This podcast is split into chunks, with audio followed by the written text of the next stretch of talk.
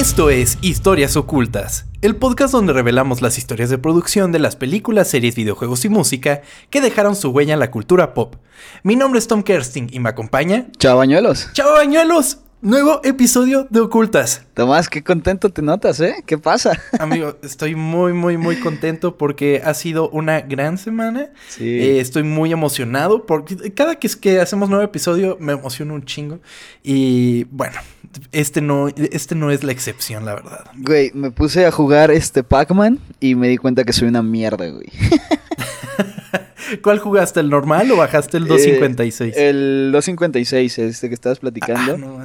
Y, y dije, a ver, son esos niveles, pues déjame ver que, a cuál nivel llego. No mames, no, no, no, güey, no. Pero, pero pasaste un buen rato, amigo. Sí, sí, sí, me divertí, güey. También te, como que te, te enojas, güey, pero... Sí. Ah, pero sí. Así son los videojuegos. Sí, claro. Te hacen emperrar. Exactamente. Bueno, lo ideal es que te hagan divertirte, pero sí entiendo que bueno. Esa es la idea, no sé si funcione. Fíjate que cada día nos acercamos peligrosamente al episodio número 30 ya casi 30 episodios. ¿Este cuál es? Ya, pasó. El 26, si no me equivoco. Ok. 26. Ya casi, güey. Exactamente. Ya casi, amigo, ya casi.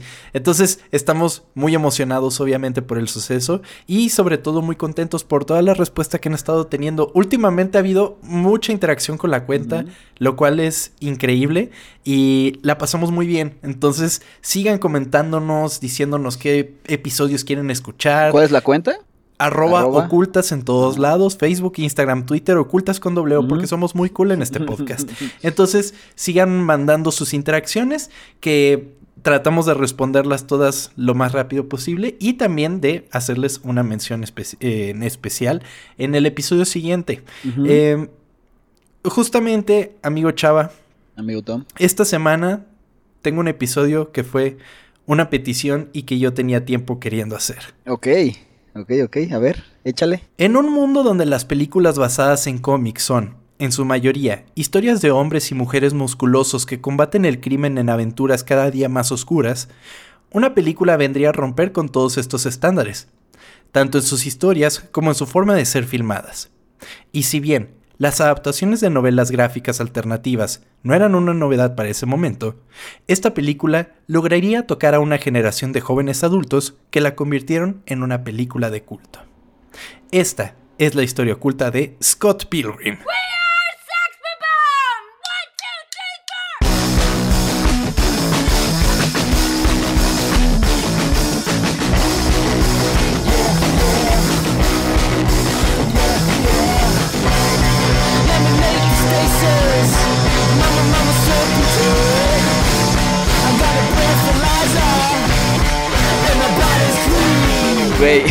Esta película tiene un lugar guardadísimo en mi corazón. Pero cabrón. También en el mío, amigo. Es una de mis películas favoritas y predilectas. Y eh, la amo mucho. Amo muy cabrón Scott Pilgrim. También los cómics. Los cómics, fíjate que cuando yo primero vi la película y después dije, ah, bueno, esto viene de un cómic y los cómics me los eché todos, lamentablemente, en PDF. Nunca he tenido los cómics de Scott Pilgrim y es algo que me arrepiento mucho porque pues me encanta la historia, se me hace una de las bases de la cultura millennial eh, Scott Pilgrim en general y siento que tiene mucha influencia por lo mismo de que se ha convertido en una película de culto como lo mencionaba. Sí, son, muchos este, cómics. No, lo que pasa es que son esta, son novelas gráficas, pero eh, son seis volúmenes. Entonces son seis volúmenes que pues, sí tienen varias hojas. Sin embargo, vienen en este formato que es más chiquito. Es como. ¿Has visto estas revistas tipo Reader's Digest? Que son pues como cuadraditas. Simón. De la mitad del tamaño de una revista normal. en horizontal. Y, y bueno, eh, han sacado mil versiones, han, sacado también en español, pero yo creo que particularmente Scott Pilgrim es una de esas eh, cosas que pierden su esencia al verlas o leerlas en español. Ok. Por toda la cuestión de los chistes que tienen con el lenguaje, por ejemplo. Siento que se pierden mucho. Y, y bueno, básicamente es increíble Scott Pilgrim. Ya me estaba poniendo muy técnico, pero amigo, entonces a ti también te gusta mucho esta película? Sí, o sea, esta película sale en, 2010 más o menos, ¿no? Sí. Tuve, em, em, ¿cómo decirlo para que no suene feo a los oídos de, los, de la gente que nos escucha? Yo tenía 16 años, así que estaba como una etapa donde pues pasaban cosas, ¿no? Y mi primer encuentro eh, sexual fue mientras esta película estaba, estaba en el fondo de mi sala, güey. La tenía en pirata, la puse en un DVD, güey. Sí, güey. Y, no es cierto. Y, todavía recuerdo el momento cuando, cuando llega esta Ramona como con el pelo ya de otro color que se lo cambia por primera vez, que creo que es azul. Ajá, sí, se lo cambia. todavía tengo, tengo como ese frame de la película se quedó en mi cerebro para toda la vida, güey. Yo creo que por eso tengo una... Amo a las mujeres con el pelo pintado, güey, porque... Wow. Ay, sí, güey, yo también, no mames. Sí, No mames. Es que sí, Ramona es la chica alternativa por excelencia, güey. es muy cabrón. Pero vamos a la historia, amigo, porque esa historia... Cambiamos, de tema. No hace mucho tiempo, en las misteriosas tierras de Ontario, Canadá, nacería Brian Lee O'Malley en 1979. A corta edad, O'Malley desarrolló un interés por las artes que lo llevó a tener una educación universitaria en estudios fílmicos en la Universidad del Oeste de Ontario. Sin embargo, dejó la carrera antes de terminarla. Así, aprovechando sus habilidades como ilustrador, trabajó para Oni Press en la miniserie Hopeless Savages Ground Zero, escrita por Jen Van Meter.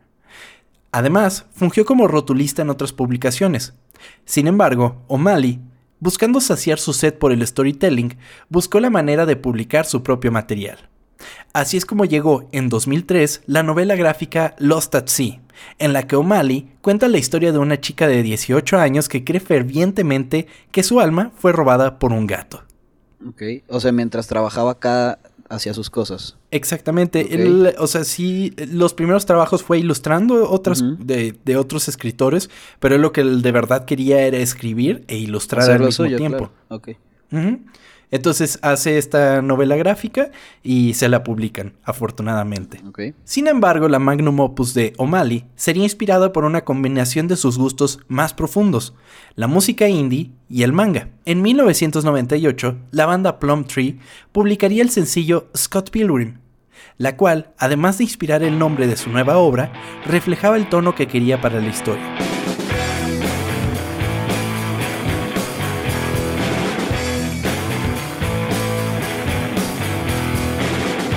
El roomie de O'Malley trabajaba en una tienda de cómics y en 2002, mientras el artista trabajaba en Lost at Sea y planeaba Scott Pilgrim, llevó a su compañero el libro Saru Demo Ekakeru Manga Kyochitsu. Perfecto japonés. Gracias, amigo, porque, porque eh, y en español, incluso un mono puede dibujar manga. ok. Y con esto comenzó a diseñar el mundo de Scott Pilgrim. O manga for dummies, ¿no? Algo así. Hace cuenta, sí. Qué increíble. Al leer el libro, O'Malley se dio cuenta de que, a pesar del tono satírico, podría ser una guía eficaz de cómo funcionaba la industria japonesa del cómic. A este libro podemos añadirle la influencia del shonen Ranma y medio, así como el anime y su diseño de personajes. Scott Pilgrim se desarrolló para un formato en blanco y negro, así como acostumbran los libros de manga japonés, sin embargo, otro factor importante en esta decisión fue el precio. O'Malley declaró que quería crear un trabajo híbrido que se inspirara en los cómics estadounidenses y japoneses. El manga es muy normal que sea blanco y negro, o sea, es como el estándar del manga. Entonces, eh, pues este güey dijo, ah, sí, es por el manga. Y en realidad se está borrando todo el, trabajo de los coloristas y así. e imprimirlo también saldría más caro. Bien pensado. Entonces, justo por eso lo hice así. Y ah, como mencionaba hace rato, se publicaron últimamente, y creo que fue aquí en México que también los publicaron así, los, los tomos, pero a color. Okay. Y a pesar de que el trabajo está muy bonito, o sea, se ilustran así increíble, no. O sea, pierden. Pierde la esencia original. O sea, hasta hace poquito lo, hicieron a color. sí. Ok. No sabía eso. Sí, sí, sí. En la serie, un joven flojo canadiense de una banda de rock independiente comienza a salir con Knives Chow, de 17 años. Pero Scott pronto se enamora de la misteriosa chica nueva de la ciudad, Ramona Flowers. Es algo muy tú, ¿no? ¿Qué? Quitando lo flojo, pero sí es algo muy, muy personaje que tú podrías ser, güey. Cabrón en indie, güey, que te que toca música y se enamora de una morra alternativa, güey. Es como, como tú, güey. ¿No? Pero, ¿dices tú como, como en general o como yo? O sea, tú, Tom, podrías, o sea, podrías ser ese güey. Nada más te faltó ser canadiense, güey. Y ya. A ver, estoy seguro que tuviste una banda en tu secundario prepa, ¿no? Güey, toqué con mi banda en, en la universidad. Ah, la verga. Es verdad. ¿No te acuerdas? No me fuiste a ver, sí, es cierto, no, maldito. No, sé, claro que te fui a ver, güey. Tocas la guitarra, ¿no? Sí. Sí. No mames, sí. Verga. o sea, eres tú. Ahorita estamos diciendo que tú puedes ser Scott Pilgrim. Continuando. Mientras él y Ramona pasan más tiempo juntos, descubre que, para salir con ella, debe derrotar a sus siete ex malvados en la batalla. ¿Qué? no, no, no. ya no voy a decir nada. Es una historia de amor peculiar y contemporánea, contada utilizando el vocabulario visual de los videojuegos, el manga y el rock indie. Scott Pilgrim besonó con toda una generación de fanáticos de la cultura alternativa y pop que se identificaron con sus personajes sarcásticos e identificables. Yo creo que todos los personajes de Scott Pilgrim son increíbles, son muy cagados todos, son lo máximo. O sea, yo creo que de las partes que más me dan risa de la película es cuando sale el Rumi. El Rumi gay. Sí, Porque siempre anda pendejeando a Scott, güey. Que el Rumi es este, del que hablamos, ¿no? El hermano de. Sí, de, de Makuki Cookie. Sí, man. Es el hermano, ¿verdad? Es Kieran Culkin. Ajá. Ajá. Sí, Kieran Culkin. O'Malley utilizó su propia vida como una inspiración.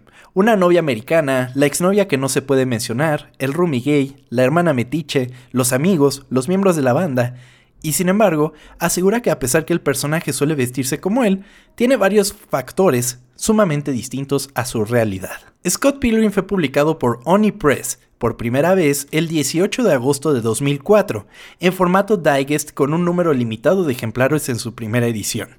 Los cómics independientes generalmente salen así, mil copias, ponle tú. Y ya, generalmente. No sé cuál fue el, cuánta fue la cantidad de ejemplares que tuvo Scott Pilgrim en su primera publicación, pero generalmente son así muy reservados y ya si pega, sacan más ejemplares. Ok, ok. Por eso tiene mucho valor como que la primera edición de las Tortugas Ninja, por ejemplo, o e, ese tipo de cómics que son más underground, pues es un poco más complicado encontrarlos.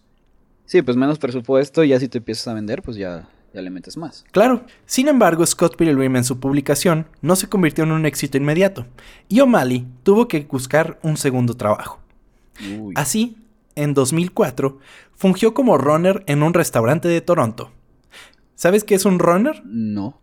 ¿Qué es? un runner es haz de cuenta que en un restaurante están los meseros, ¿no? Están los meseros, que son los que te toman la orden y todo eso. Están los garroteros, que son, los, que, te ayudan, limpian ¿no? la.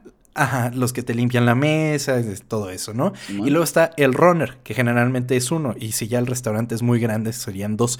El runner es el que va por los platos. Eh, haz de cuenta, tocan la campana de que ya está listo un plato Simón. y tiene que ir el runner, lo pone en su, en su, en su charola Y lo lleva a la mesa.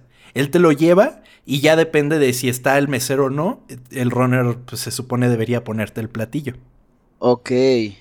O sea, si el mesero está como ocupado, este es el güey que está ahí haciéndolo. Exactamente, porque Ah, el mesero puede que esté eh, atendiendo otra mesa, pero tu comida ya está y para que no se enfríe, él pasa el runner y él es el que te lo lleva y ese es su único trabajo.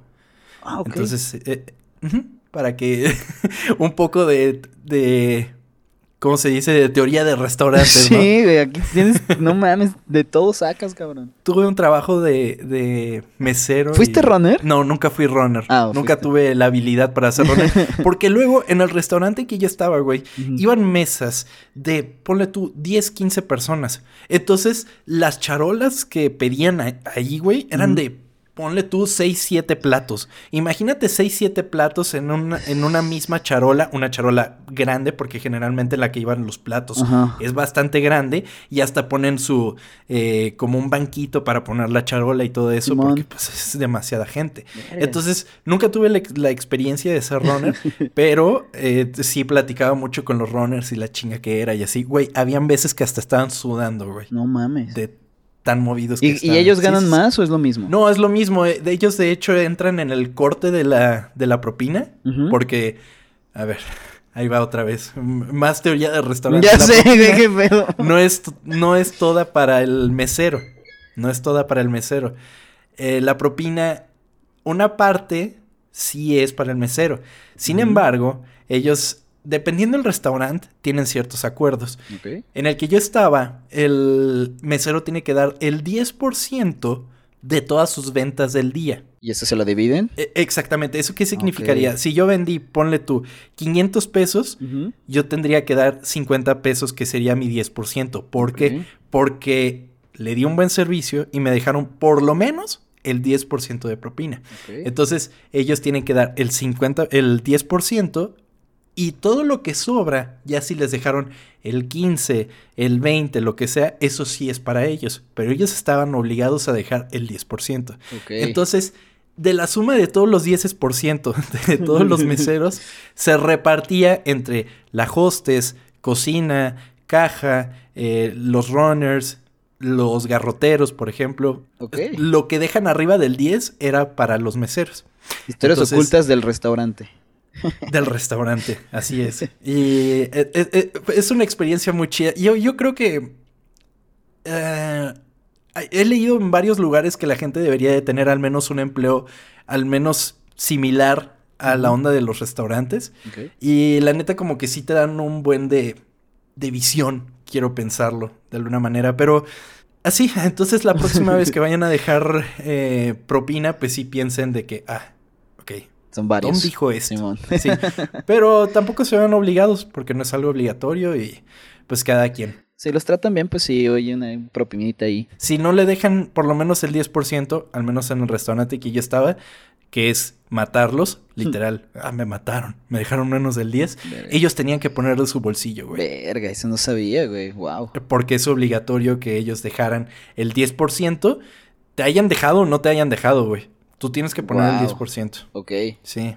Es algo bueno que sepamos eso. Sí, sí, sí, piénsenlo la próxima vez, al menos así como de apps, por lo menos para que no saque de su bolsillo. Sí, Sí, me entendió medio culero, pero... eh. Entonces sí, piénsenlo, ¿vale? Eh, ¿En qué estábamos? Eh, sí. Este- esta experiencia fue lo que llevó a años más tarde a escribir la novela gráfica Seconds de 2014. Y a pesar de que el cómic no se vendió bien durante su primer año, el crecimiento en popularidad fue incrementando poco a poco entre los círculos del cómic independiente. El primer año de, de Scott Pilgrim valió pa' pura verga. No se vendió nada. Oye, pero mientras hacía esto de Runner, también seguía trabajando en, en lo otro. En los cómics. Ah, ok. Sí, sí, sí. Pero pues él estaba esperando que el cómic pegara y nada, güey. Ok. Entonces, él eh, se, se esperanzó de que, bueno, la gente va a empezar a hablar de él y así. Y dicho y hecho, se empezó a hablar de él y muy lentamente empezó a venderse el cómic. No tuvo este punto en el que se empezó a vender a lo loco, ¿sabes? Como muchas historias de éxito son. Este güey como que a los poquitos, a los poquitos y ya pudo dedicarse nada más a Scott Pilgrim. Porque estuvo en Scott Pilgrim un buen rato. Y no fue hasta el quinto tomo, creo que no se consiguió como agente extra para trabajar con él. ¿Cuántos son? ¿Cuántos tomos son? Seis. Ok. Son seis tomos. ¿Y la película se basa en los seis o solo en uno? Se basa en los cinco primeros porque el seis no estaba listo para cuando empezaron producción. Ah, ok. De hecho, a partir de cierta escena, ya todo es como imaginación de ellos. Solo... Bueno, de hecho le escribí... Ahorita, ¿por qué Ok, te me perdón, perdón, perdón. sigue, Chingados. sigue platicando, lo siento. Fue entonces cuando Oni Press se puso en contacto con el productor Mark Platt para proponerle una adaptación del cómic. Pero a O'Malley no le convencía del todo la idea. Por un lado, no le atraía que la película fuera esterilizada por un gran actor de Hollywood, el cual lo odiaría. Pero por otro lado, O'Malley estaba hambriento y quería comer calientito. Pues sí, güey. Entonces, no mames. eh, Pero entonces no era tan hipster este güey. ¿Por qué? Pensé que iba a ser como de que no, mi historia se va a quedar aquí y no quiero que sea muy conocida y cosas así. Ay, por Dios. No sé. Todos pueden dar su brazo a torcer. Sí, me imagino, O sea, pero pensé que este iba duro, o sea, como un poquito más. Yo creo que todos dan su brazo a torcer, amigo. El Sí, cuando es dinero, dinero claro. dinero. Sí, claro. Mientras tanto, del otro lado del Atlántico, el joven director Edgar Wright acababa de estrenar Shaun of the Dead, Mm. y durante el tour de prensa de la película llegó a sus manos una copia de la novela gráfica Scott Pilgrim antes de que ésta se publicara.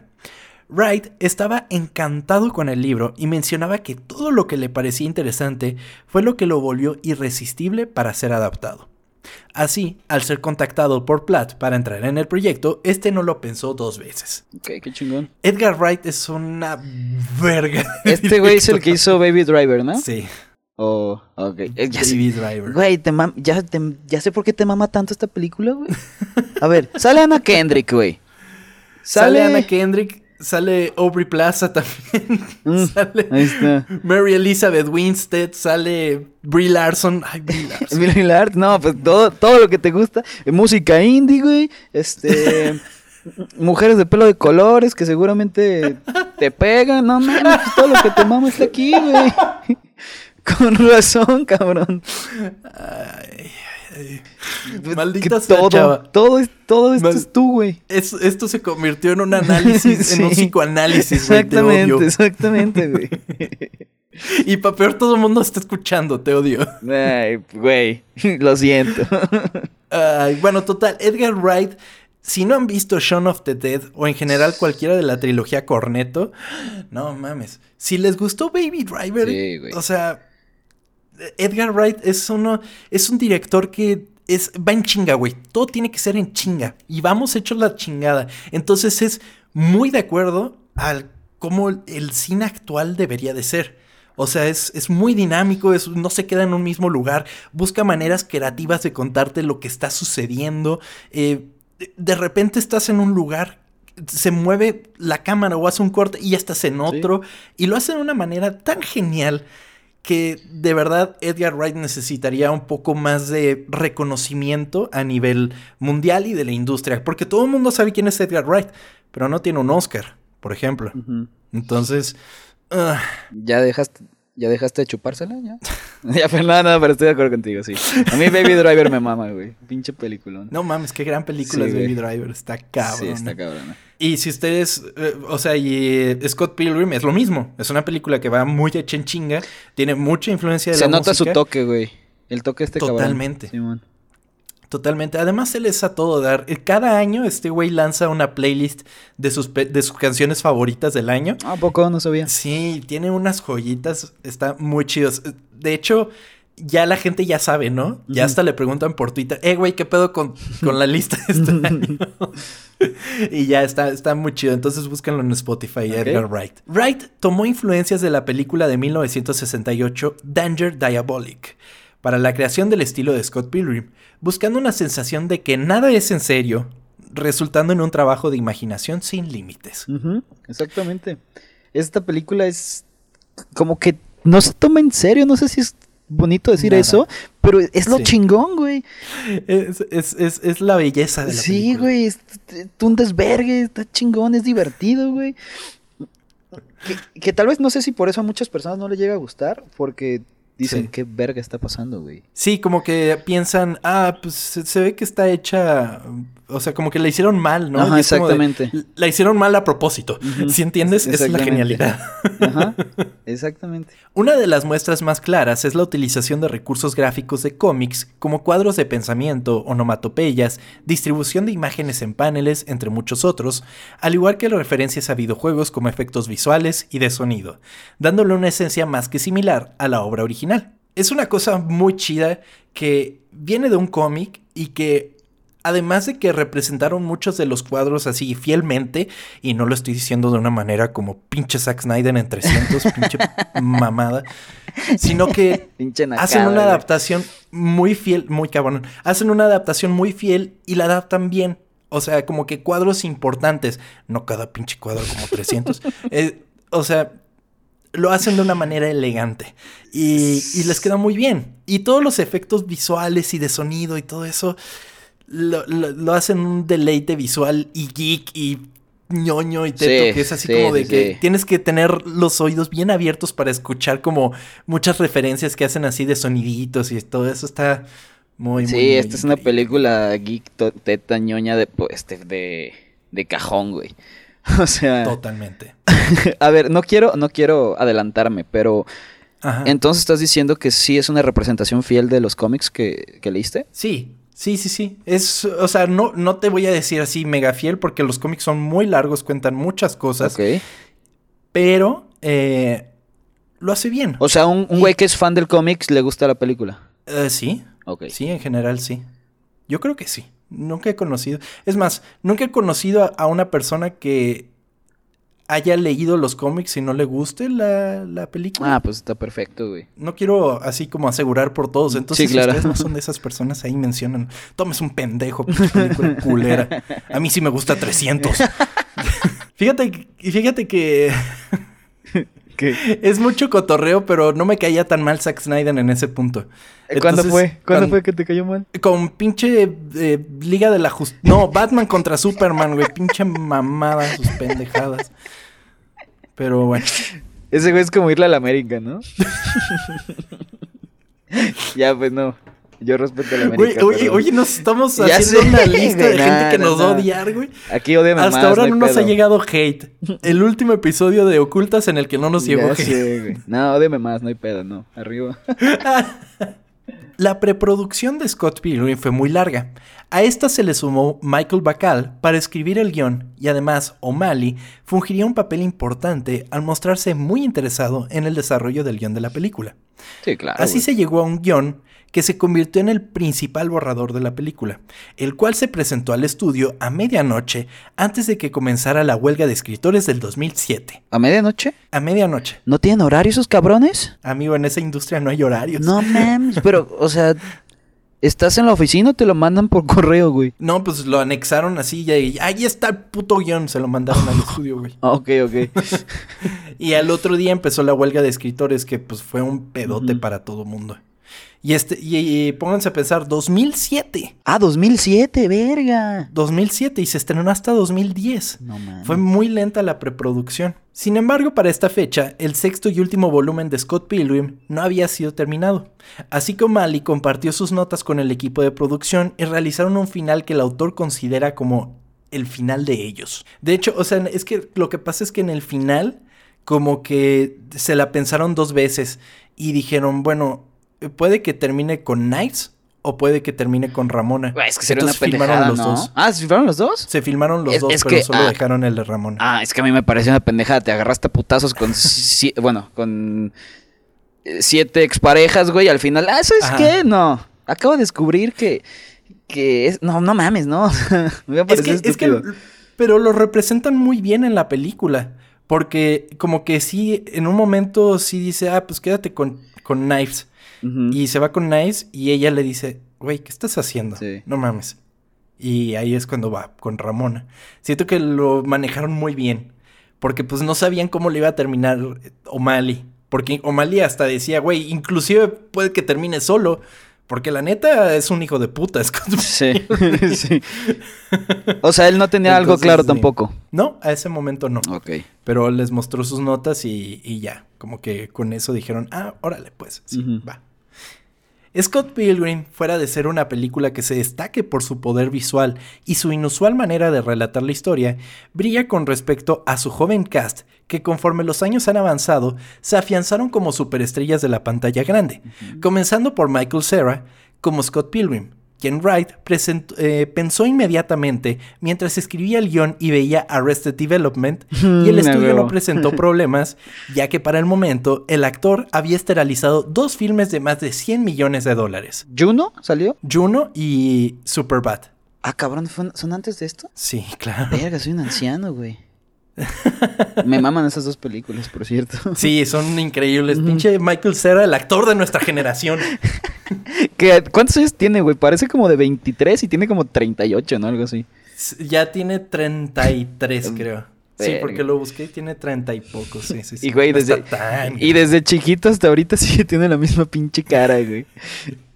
Pero últimamente ya no ha hecho cosas así. Uta. Ya no lo he visto. Yo creo que Scott Pilgrim fue su último. ¿Neta? así- Es que ya no sé qué. ¿Salía en esta de, de James Franco? que... Que actuaba él mismo, ¿no? Que era él el mismo, ¿no? Sí, Sí, sí, él. él. sale, Simón, pero nada más. Que anda bien mala copa. Hola, soy Michael Cera. Verga. Pero pues sí, dijeron, ah, este güey está vendiendo un chingo. Pues tráetelo, Pues sí, sin ni pedos. ¿Y Arrested Development te gusta? Sí, güey. ¿Cómo se llama? Es este... George Michael. George. Simón. Ay, güey. Qué maravilla. Pero sí, entonces ahí ya tenían a su Scott Pilgrim. A Cera se le uniría a Mary Elizabeth Winstead como Ramona Flowers, a la cual Wright describiría con una disposición muy alegre como persona, por lo que sería interesante lograr que interpretara una versión de sí misma que estaba rota por dentro. Uy. Es genial en la película porque causa mucho caos, pero permanece sobrenaturalmente templada. Como te gustan. Exactamente. ¿Cuántos años tenía ahí cuando hizo eso, güey? Pues veintipocos. Uy, güey. Wow. No, no, no. Ella ya había salido en Death Proof, creo. Ok. Y sí, pues de ahí para arriba. ¿Qué más ha hecho ella? Hizo la de Cloverfield, ¿te acuerdas? La de. ¿Cuál? La que estaba debajo de la tierra. Ah, no mames, qué peliculón, güey. Ese ya no sabía. Estaba bien chingón, güey. Sí, sí, sí, es ella. Ujú. Verga, qué peliculón, sí, cierto. Ella, ella, ella es súper chida. es- es- además de que es guapísima la- Sí, la güey. maldita, es muy buena onda y como que aquí verla como Ramona Flowers, que de, de a Sí. momentos es como medio mamona, es como, ¡ay! Esta madre, güey. es Pégame. que- Sí, güey. Pinche vieja. Ah. A todo este elenco le tenemos que agregar que estaba Kieran Culkin, como mencionábamos hace rato, que era el, el roomie gay de, de Scott, Chris Evans, el Capitán América y Chris- la Ah, verga, es el primer. Sí, cierto. Eh, eh, no, es el segundo, güey, el patinador. No mames. Sí. No, no me acordaba, güey. Verga, wow. Sale Anna Kendrick como la hermana de Scott. Pero, pero además ahí todavía no tenía como su momentum como actriz. Pero acababa de grabar Crepúsculo y ahí como que la gente la empezó a notar. Que no sale mucho, ¿sí? No, sale bien poquito. Sí, sale muy poquito. Eh, Brandon Ruth, quien era el novio de Envy, el que toca el bajo, Sí, el pelo blanco, pero él ya había sido Superman. Ya había sido Superman, pero es que me acordé cómo, cómo llega la patrulla de los veganos.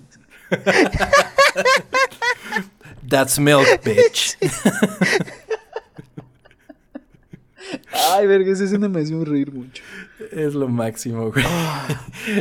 y luego se van dándose un high Sí, five. güey. Qué pendejada, güey. Eh, Jason Schwartzman, Ujú. Brie Larson, quien pues más adelante se convertiría en Capitán Marvel. Simón. Y además ganadora del Oscar de, de Oscar con The Room. Entonces, pues de ahí creció Una bastante. chingona. Aubrey Plaza también. De pues un chingo de series y películas de esta, ¿cómo se llama? Parks and Recreation. Ellen Wong, quien haría de Knives Chow. Nada más que ella sí no ha tenido como así algo de... "Uh". E inclusive el narrador era Bill Hader. eh, un número increíble de estrellas jóvenes que hoy en día son las que reinan en, en taquilla. Sí, y- güey. sí. Verga. Entonces tuvieron muy buena visión. Sobre todo que Edgar Wright hizo el casting y O'Malley dio la bendición. Él sea- vio como las cintas y él dijo, ah, ellos. ah, Sí. ok, ok. Nah, ese está chingón, güey. Scott Pilgrim contó con un presupuesto de 60 millones de dólares y comenzó grabaciones en marzo de 2009 en locaciones conocidas de Toronto. El cómic, al ser tan específico con las locaciones, le presentó a Edgar Wright la tarea de representar exactamente los mismos lugares. Con esto en mente y buscando ser lo más certero posible, Wright se mudó de Reino Unido a Toronto un año previo a iniciar producción. Lo primero que hizo cuando llegó a Toronto fue recorrer todos los lugares con O'Malley y dijo que esto le dio una especie de contacto con los lugares reales que simplemente hizo que todo se sintiera bien. Y aunque O'Malley no podía recordar los lugares exactos, eh, condujeron usando sus cómics como referencia para encontrarlos. No mames. Sí. Verga, ok. Dijo, ah, pues aquí menciona que está como por acá, ¿no? Vámonos para allá. Wow, nos usaron como Google Maps Imagínate. entonces, verga. Ah, exactamente, exactamente. Qué chingón. Entre las locaciones de la película podemos encontrar eh, Casaloma, que inclusive lo mencionan en la película, es donde se graba lo, de, lo del patineto, la escuela St. Michael College, el Sonic Boom, la librería pública de Witchwood y varios locales comerciales como un café Second Cup, un Goodwill y un Pizza Pizza. Oye, ¿ahí qué hacen? ¿Lo tienen que hablar con el gobierno para cerrar calles o, cómo funciona? Eh, sí, tienes que sacar un permiso, pero en Toronto no creo que sean tan caros los permisos de grabación. Ok.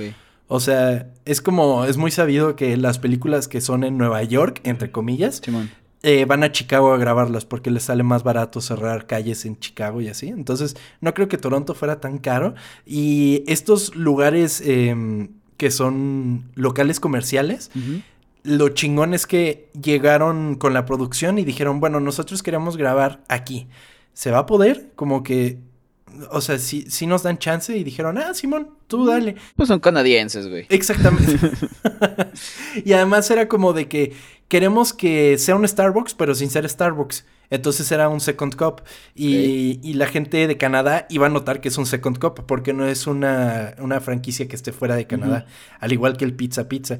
Entonces él decía, güey, la gente que está fuera de aquí va a decir, entiendo que es un café, se ve que es un café de franquicia ah, pues es su Starbucks creado para la película. Y no, no era creado para la película, estaban ahí.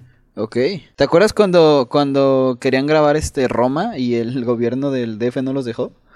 Ah, sí, qué oso. y ya después cuando ya llegaron, ya la estaban presentando y todo ese pedo, el gobierno de que, ay, no, yo sí te di el permiso. Y fue como, no mames, güey, claro que no, fue un desvergue. Sin embargo, varias de las locaciones representadas en el cómic habían sido ya desalojadas o destruidas para el momento de la grabación de la película.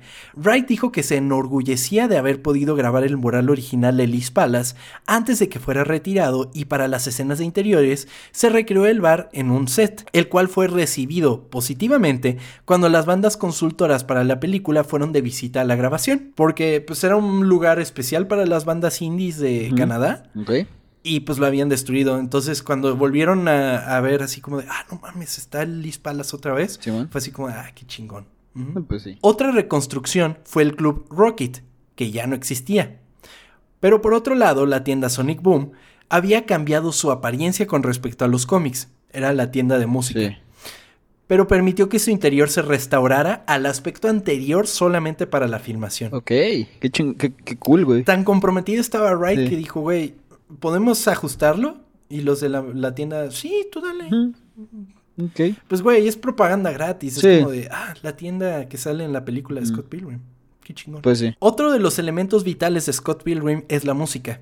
Comenzando por la premisa de Sex Bomb los actores tuvieron que aprender a tocar sus respectivos instrumentos, excepto Michael Cera, quien ya tocaba el bajo antes de que ah. comenzara la producción. Hmm. Ok, cool. Me imagino que algo básico les, enseñan, ¿no?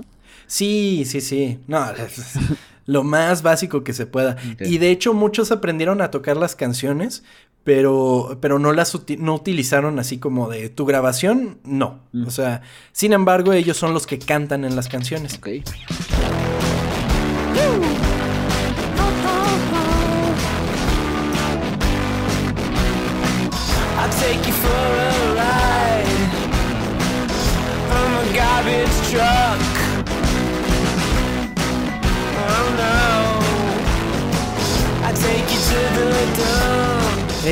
Chris Murphy de la banda Sloan fungió como coach para los actores, quienes son los que cantan realmente en el soundtrack, como te mencionaba. Eh, las canciones que toca Sex Bob Bomb, y esto te va a gustar, fueron compuestas y escritas por Beck. Oh, ok, no sabía.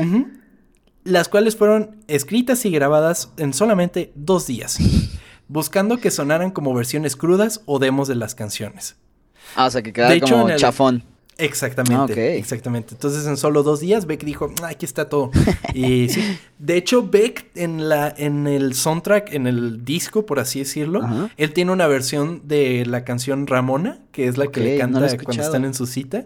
Está muy chido. Todo el soundtrack de, de, Scott Pilgrim está increíble y además es muy cortito, entonces está muy Me lo voy a echar a ver. Beck no fue el único músico en prestarse para la película. La banda canadiense Metric sirvió como inspiración para la banda de Envy Adams, The Clash at Demon Head, utilizando la imagen escénica de la vocalista Emily Hines para moldear a Envy Adams interpretada por Brie Larson. Ah, sí, cierto, sí, cierto. Ya me acordé de esa escena. Es verdad. Sí, cuando ya están tocando y es una gran escena. Sí, sí, sí. Sin embargo, ahí no termina la influencia de la banda, ya que la canción que interpreta The Clash at Demonhead en escenario es Black Sheep, la cual es una canción original de Metric y que Brie Larson canta en la versión cinematográfica. Sin embargo, para el soundtrack se utilizó la versión de Metric. Hello again, friend of a friend. I knew you were. Our common goal was waiting for the world to end. Brie Larson, eh, ella ya cantaba y tenía música, y de hecho tiene discos ¿A muy poco? viejos. No sabía. Sí, sí, sí. ¿Es buena? Y canta muy bien. Sí, es muy buena. De hecho, hace poco se volvió youtuber. Ah, ese sí vi. Saca videos de YouTube Simón. y tiene una versión de ella cantando Metric y está muy chida. Muy, muy. Canta muy bien la maldita, es muy talentosa. A ver, voy a Y pues, también. Metric me recuerda mucho a la adolescencia, güey. ¿Sí?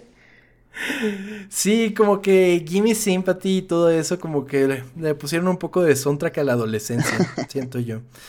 Entonces sí tiene un lugar especial. Y cuando sale Clash of Demon Head y Brie Larson y toda esa escena. Todo es lo que muy te gusta se increíble. unió, pues claro. Maldita sea, chaval. Maldita sea. Pero además, el duelo de bajos, güey, es una cosa increíble. Justo antes de que pase lo de la policía vegana. No, Simón. es Está verga eso. Lo máximo.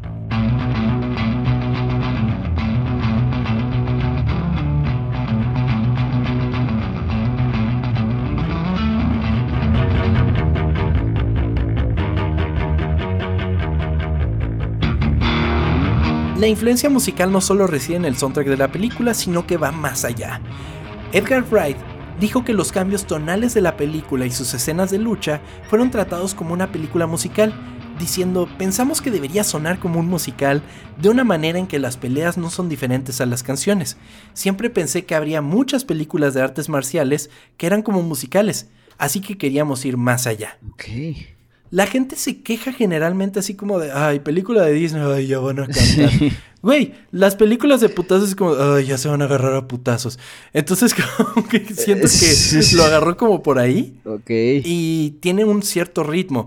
No lo digo al nivel de Baby Driver, porque Baby Sí, Driver no, no, es no, otro pero... pedo. eh, Es que, ¿sabes qué? Sí, no lo- nunca lo había notado así, güey. Como las peleas y el musical nunca lo... No lo habías relacionado. Sí, no, güey. Creo, lo creo que por eso lo manejó muy bien. Además, para este momento él estaba trabajando en Ant-Man, en la película de Ant-Man, y estaba haciendo el guion, sin embargo se le entrometió Scott Pilgrim y ya no pudo seguir trabajando como así duramente con respecto a Ant-Man.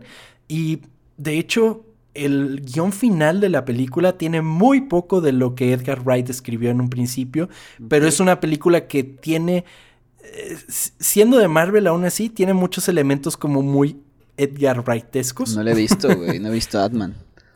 ¿No has visto No, Ant-Man? güey. Está muy chida. ¿Sí? Está muy chida. La primera es muy buena. Sí. Porque tiene muchos elementos muy Edgar Wright, como te decía. Y lo acreditan a Edgar Wright en los créditos. Entonces Ah, bueno. está. Sí, pues si le dejan poquito, de todos modos lo tienen que poner, ¿no? Claro, totalmente. Pues sí. Para los efectos especiales, el equipo de Fraser Churchill se encontró con la difícil tarea de alcanzar un estilo moderno con una sensación lo-fi. En una entrevista con MTV, Churchill señaló que parte del trabajo era más complejo debido a la ética de filmación de Wright, que debería haber una representación física de cualquier efecto de postproducción, Ah, diciendo que siempre que la imagen parpadee en las tomas terminadas, cada golpe, choque de espada o algo, en realidad eran flashes en el set, con flashes fotográficos que luego se agregarían la luz por medio de computadora. O sea, cada golpe To- que se dan tenía que pasar un flash. Sobre todo yo creo por cuestiones de iluminación, no sé, me pongo a pensar por qué lo haría, pero eh, no se ve mal al final de cuentas, tampoco es así Avatar, güey. Sí, no, pero se, se ve verga. Cumple el cometido, se me- ve muy bien. Me encanta cómo se ve, güey. Sí, sí, sí, tiene un aspecto estético muy particular. Sí, güey. Y que lo mezclan con los videojuegos de, de 16 bits y así es como, ay, güey, qué maravilla. La pelea final está increíble. Sí. Ah, sí, que empiezan a salir las monedas y todo eso. por Sí, güey, está divertido. Y se ven como los puntos que te van dando, Sí. como que a los lados. Eso se ve chingón. Sí, sí, sí, no, es una maravilla. Alrededor del estreno de la película, se realizó un panel en el afamado Hall H en la San Diego Comic Con del 2010. El Hall H es donde se hacen las grandes conferencias de la Comic Con. Es ahí donde hacen las de Marvel y las de DC y todo eso. Entonces fue un gran evento. A estas, ¿La de San Diego, dijiste? La de San Diego, ajá. Ok. Así, en la mole, ¿no? Qué pendejo. A este asistieron varios de los actores de la película, exceptuando a Chris Evans. Sin embargo, Michael Cera apareció vestido del Capitán América debido a que Evans se encontraba grabando The First Avenger en ese momento. Está muy cagado porque es de los trajes esos que están mamados, güey. Ah, creo que sí he visto la foto. Simón, creo que sí he visto la foto, sí es cierto. Selectos miembros de la prensa fueron invitados a ver un screening de la película y a escuchar a Metric interpretando Black Sheep. Además de que afuera de la conferencia se hizo la Scott Pilgrim Experience, en la que se vendió mercancía de la película y se regaló pan de ajo. Me imagino que en este, en este tiempo ya, ya vendía bien el cómic, ¿no? Sí, claro, sí, sobre todo Sí, porque ya, ya, venía la película. Ok. Finalmente, Scott Pilgrim se estrenó el 13 de agosto de 2010 en Norteamérica. Lamentablemente, la película tuvo un fin de semana de estreno decepcionante con solo 10 millones de dólares. ¿Por qué? terminando su corrida doméstica con 31 millones y medio y solo No mames. 16 más a nivel mundial, con un gran total de 47 millones 664 mil 559 dólares. No mames, no sabía que le había ido tan mal. ¿Sí? Y costó 60. ¿Pero por qué? Pues, ¿qué pasa? Scott Pilgrim, antes de su estreno, era una película, era un cómic muy, muy de nicho. O sea, era, no era un cómic mainstream. O sea, no era un personaje que todo el mundo conociera. Entonces, se estrena la película, la gente no la va a ver y fracasa. O sea, así. ¿Pero por qué no la van a ver? Está Michael Cera, Chris Evans estaba haciendo... Eh, sí, pero todavía no. eh, O sea, película. Chris Evans no era Chris Evans hasta Capitán América. Yo sé, pero... Ah, verga, qué culero. Sí, sale Michael Cera y todo, pero pues mm, no. O sea, también ponte a comparar cuánto les habrá costado Superbad, cuánto les habrá costado Juno. O sea, era una Mm, apuesta sí. medio arriesgada. Tampoco no podemos comparar, comparar el nivel de producción. Entonces, mm, pues falló totalmente. Y es, ¿y qué la convirtió en un éxito, de- en una película de culto? Pues el formato casero. Y, y el streaming y todo eso que, por ejemplo, tú ya mencionaste que la viste en pirata. Yo también la vi en pirata, yo no la vi en cines. Sí, ¿no? Había escuchado de ella por podcast y cosas así, que fue así como de, ah, Scott Pilgrim y que no sé qué. Y yo dije, ¿qué es esto de Scott Pilgrim? Y ya la compré y la, y la vi y fue así de, no mames, qué maravilla. O sea, Soy yo. Universal no. reconoció su decepción, diciendo que habían sido conscientes de los desafíos de ampliar esta película a una audiencia mayoritaria. Saben que está chingón. Como adelantada su época, yo creo, ¿no? Yo creo también eso, y, y quizás unos añitos más tarde y no habría sido lo mismo, como que salió en el Sí. momento justo y necesitaba hacer una película de culto, o sea, una película que no ganara mucho en taquilla y que se volviera grande a partir del formato casero, o sea, necesitaba todo eso. ¿Cuál Fight Club, por ejemplo? O sea, es el Fight Club de nuestra generación. Guardando todas sus proporciones. No se me vuelvan locos. Arroba Ya te iba a Durdens de todo el mundo. No se vuelvan locos. Eh, pero es, es la misma esencia, ¿no? Como que eh, no, no hace mucho en taquilla. Fight Club tampoco ganó tanto en taquilla. Y es en el formato Pero casero fuera. que se volvió un fenómeno increíble. Sin embargo, las adaptaciones de Scott Pilgrim no terminan aquí. En 2010 también se estrenaría Scott Pilgrim vs. The World, The Game, desarrollado por Ubisoft Montreal. La dirección de arte y animación del juego estuvo a cargo de Paul Robertson, a quien la compañía se puso en contacto por correo electrónico. Robertson fue responsable de diseñar y animar los sprites, efectos y otros aspectos del juego. Brian Lee O'Malley y Edgar Wright también participaron con el desarrollo. O'Malley visitó Ubisoft y habló con el equipo de desarrollo acerca de cómo manejar la narrativa y el gameplay. También hizo varios bocetos en los que se basan las escenas del juego y diseñó los movimientos especiales de los personajes. ¿Alguna vez jugaste este juego de Scott Pilgrim? No, güey. No mames, Nunca. es una puta belleza. Yo tengo una anécdota con este juego. Estaba muy contento con la película de Scott Pilgrim. Estaba muy contento leyendo Scott Pilgrim en PDF. Estaba muy contento en general. Algún, algún día voy a conseguir las versiones, las versiones físicas. me, lo pondré como meta. Eh, entonces sale todo esto y es como de, ah, y hay un juego además. Entonces, bajo ese juego y eh, no, bueno, no bajo ese juego como tal, sino que bajo la demo del juego. Era en la época que aún existían las demos, amigos. ¿Te acuerdas de aquellos tiempos que había de los juegos? Claro. Y pues era una demo que era el primer nivel, pero yo no sé cuántas veces me eché el mismo puto primer O sea, ¿lo jugaste por horas el mismo pinche nivel? El mismo pinche nivel me lo eché 20 veces. O sea... ¿Y nunca lo compraste? Nunca lo compré. Nunca lo compré. También porque se me imposibilitaba al momento. O sea, porque 2010 no tenía... Tenía solo para el camión, güey. Y no, no había, no había manera. Entonces, eh, inclusive en mi primer podcast en la vida, por allá del 2010, eh, hice una reseña de ese juego. ¿A poco? ah, queremos escucharlo. Yo también, pero esos podcasts se eliminaron de la faz de la tierra. No existen ya, lamentablemente.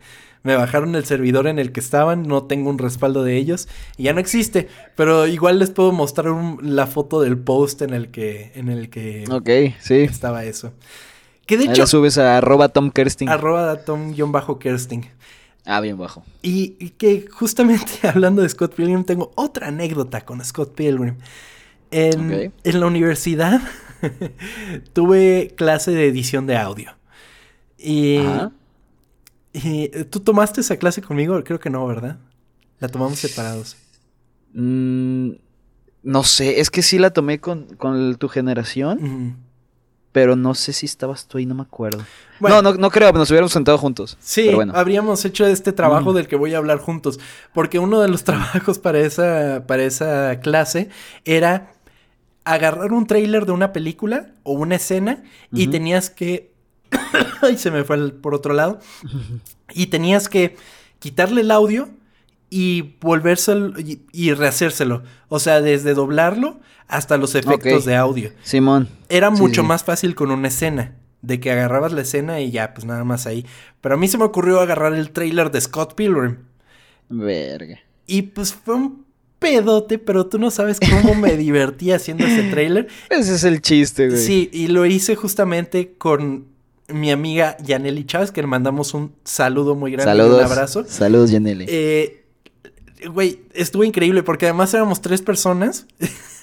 Y entre los tres tuvimos que echarnos todas las voces porque salen un chingo de voces. Entonces la hacemos así y de repente sale así. Güey, hay un punto en el que yo soy el narrador y también un personaje. Entonces, de hecho, era la voz de Chris Evans y decía, la liga de los siete malvados exnovios.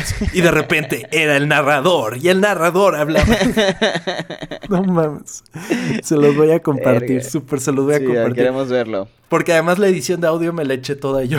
Entonces recreé todo el, audio y lo bajé de YouTube porque me estaban oyendo críticas y lo puse en privado, pero se los voy a compartir porque pues ocultas. Está, ¿Por qué te estaban tirando mierda? Qué culero. Ay, porque el doblaje, güey. Ay, eh. tu doblaje está de la verga. Ay, vete a la verga tú. sí. Y además era así como de, güey, no es por el doblaje, es por la edición de audio, la cual quedó muy chingona. Los efectos quedaron muy bien. Ni se nota que no Les hubieras dicho eso, güey. Sí. Les hubieras dicho eso, güey. Sí, justamente. Pero, pero bueno, uno siempre se fija en lo negativo, amigo. Mm. Total, el juego se estrenó para PlayStation 3 y Xbox 360 el 10 de agosto de 2010 y fue bien recibido por las críticas. El juego, que permitía hasta cuatro jugadores enrolarse en la historia del cómic, inclusive recibió un DLC para personajes extra. Sin embargo, el 30 de diciembre de 2014, el juego fue eliminado de las tiendas en línea de Xbox y PlayStation sin una razón específica. No mames. Ya no podías descargarlo, ya no podías comprarlo. Yo ya ni siquiera podía bajar el demo, lo cual me dolía No mames. ¿Y no, nunca explicaron por qué? se supone, rumorean que fue por vencimiento de la licencia. Dicen. Ok.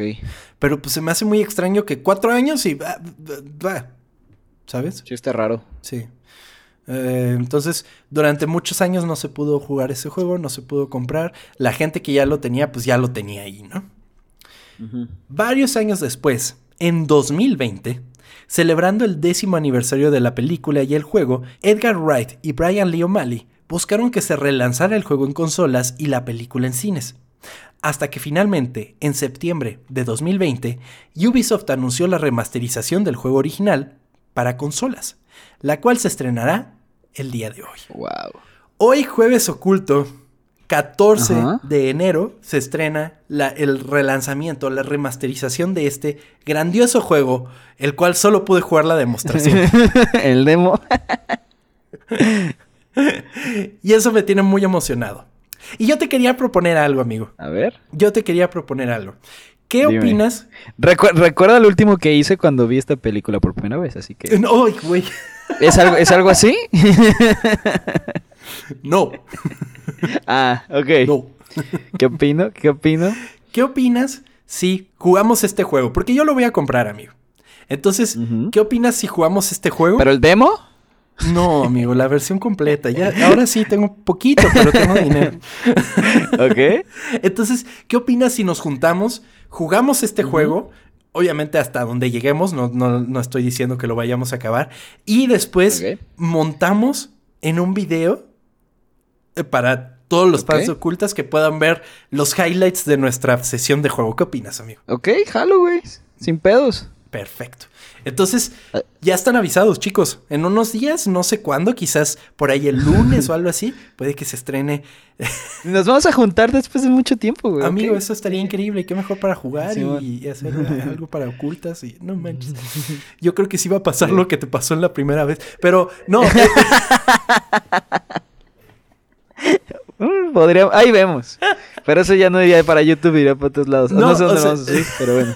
o sea, en YouTube, eh, no creo que un video, amigo. Con video de nuestras caras no. Pero quizás eh, sí, Ah, nuestros comentarios, obviamente. Y sí, una edición de qué es lo que va a pasar. Porque luego quedan esos videos de una hora y es como de, no, qué hueva. Sí, pues sí. Entonces, Nadie los va a ver. los claro. highlights de lo que nos esté pasando. Entonces.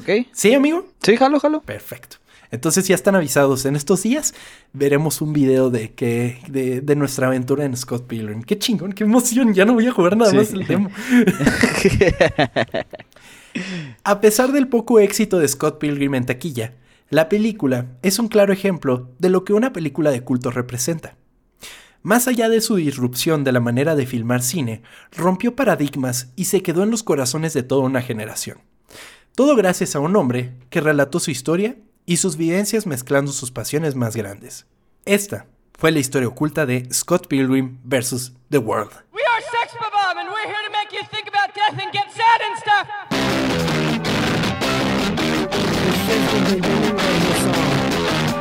I'm hearing voices and voices that tremble or come The feminine abyss and I'm reaching my threshold Staring at the truth till I'm blind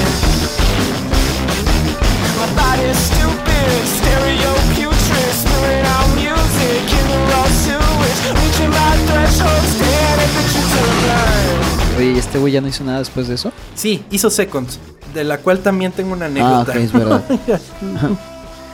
Güey, en este A ver. podcast hablé, perdón a toda la gente de ocultas que hoy chava no hablo mucho, pero sé que me comí No, todo el no, tiempo, no. pero es que amo mucho la historia de Scott Pilgrim. Eh, Seconds lo compré en Ajá. un viaje que tuve. No me acuerdo si lo compré en un duty free, pero dije, no mames, Brian Lee O'Malley, su nueva novela, le quiero, compro. Y, y la compré. Entonces, eh, yo vine con mi novela gráfica porque además era un, un- Era también en tamaño pequeño, pero pues era bastante gruesa. Entonces sí te tomaba un poco de rato leerlo. Pequeño pero grueso, perfecto. Chavo, hoy estás Dicen que es lo mejor, güey. dicen que es lo mejor. ¿Yo por qué, güey? A mí me han dicho que es mejor pequeño y grueso, güey, ¿no? Claro, porque pues cabe en un bolsillo. eh, por ejemplo. Maldita sea, chavo. Hoy estás, hijo de la chingada. Yo, güey. Pero bueno, el punto es que tenía esta novela y. Y la presté, güey. Uy, ya nunca regresó. Perdí el rastro de ella. Verga. Le pregunté a la persona que se la había prestado, güey. Y me dijo, Ajá. sí te la devolví. Y yo confío en que sí me la devolvió, pero luego no sé qué hice con ella. No sé, no sé. No sé si me lo robaron, porque fue en la universidad, de hecho. Eh, y, pues no, nunca apareció el pinche cómic. Ya lo he buscado en mi casa por arriba y por abajo. O sea, inclusive ya cuando me quedé solo fue así como de que, bueno, ahora sí, voy a sacar todo lo que no necesite. Y nunca apareció el pinche cómic, güey. Verga, qué horrible, güey. Entonces yo no Lo tengo siento. nada de Brian Lee O'Malley. Eso es muy triste porque sobre todo perder un eh, perder un libro que prestas, güey, es de la chingada. Es de la chingada. Que dicen que es algo que pasa siempre, ¿no? Sí, existe un dicho que tonto es el que no devuelve un libro, pero no, ¿cómo es? Tonto es el que presta un libro, pero más tonto el que lo devuelve. Entonces. ¿por qué promueven sí. esa mamada, güey? Devuelvan las cosas que no son suyas. Pero no entiendo por qué no lo regresarías. No, bueno, o por- bueno, está raro, no sé. Pero sí he escuchado muchas, muchas personas que dicen eso. Sí, pasa más seguido de lo que estaría padre, pero pues En fin, no pensemos en eso, pensemos en las cosas buenas. Qué chingón es Scott Pilgrim. Seguro la vas a ver 500 veces este Güey, film, güey. ahorita estaba dándole unos ajustes finales al guion y en lo que llegaba Ujú. Chava a la grabación dije, esta Scott Pilgrim en La. Netflix, la voy a ver. Güey, y la tengo también en Blu-ray, la compré en Blu-ray porque no estaba en Netflix y fue así de, ah, porque no está en Netflix la voy a poder ver. Ponle tú que dos semanas después y ya estaba en Netflix. Y así, Yo digo que te tatúes, güey. Me tatúo un Tatúate algo. Scott Pilgrim. Sí, güey. La vida extra, ¿no? Así como de, de Scott que le sale. Sí, algo así, estaría verga.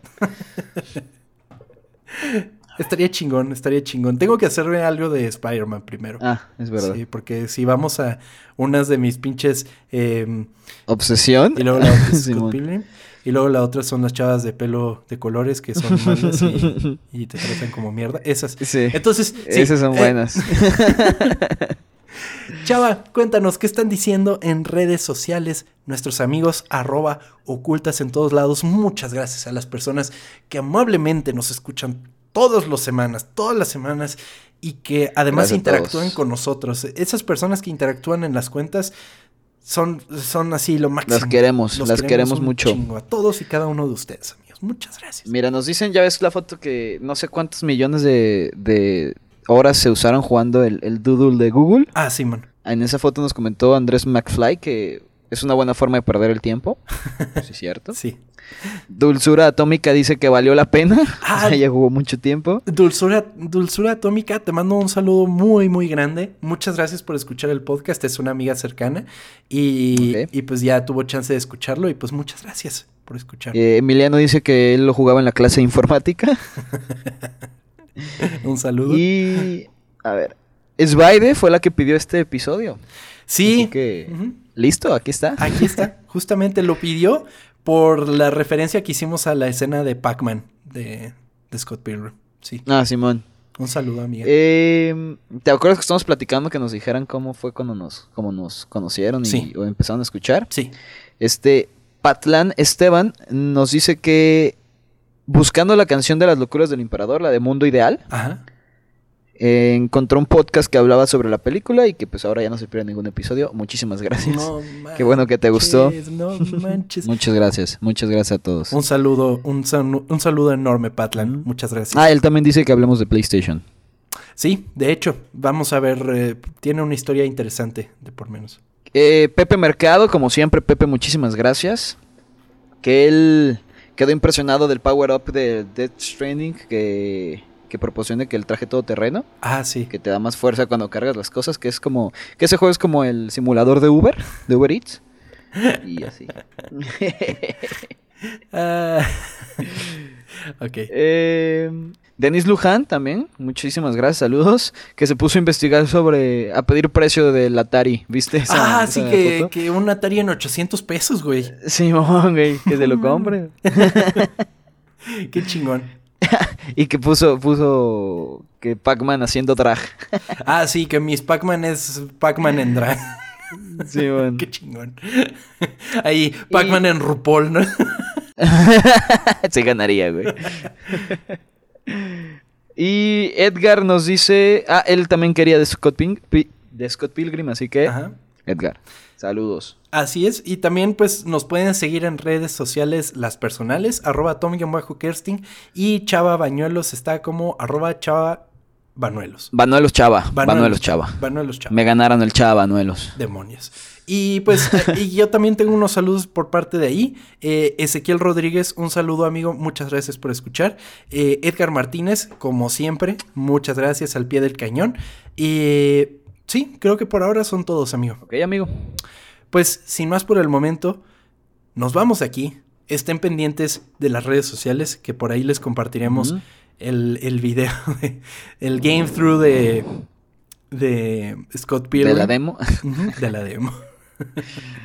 Sí, nos vemos entonces la próxima semana. Bueno, más bien, sí, pues la próxima semana con el video y el próximo jueves oculto. Exactamente, con un nuevo episodio de Historias Ocultas. Muchas gracias por escucharnos, suscríbanse, síganos en redes sociales y, sin más por el momento, me despido. Chava, muchas gracias por escuchar. Adiós, Tom. Adiós a todos. Nos vemos.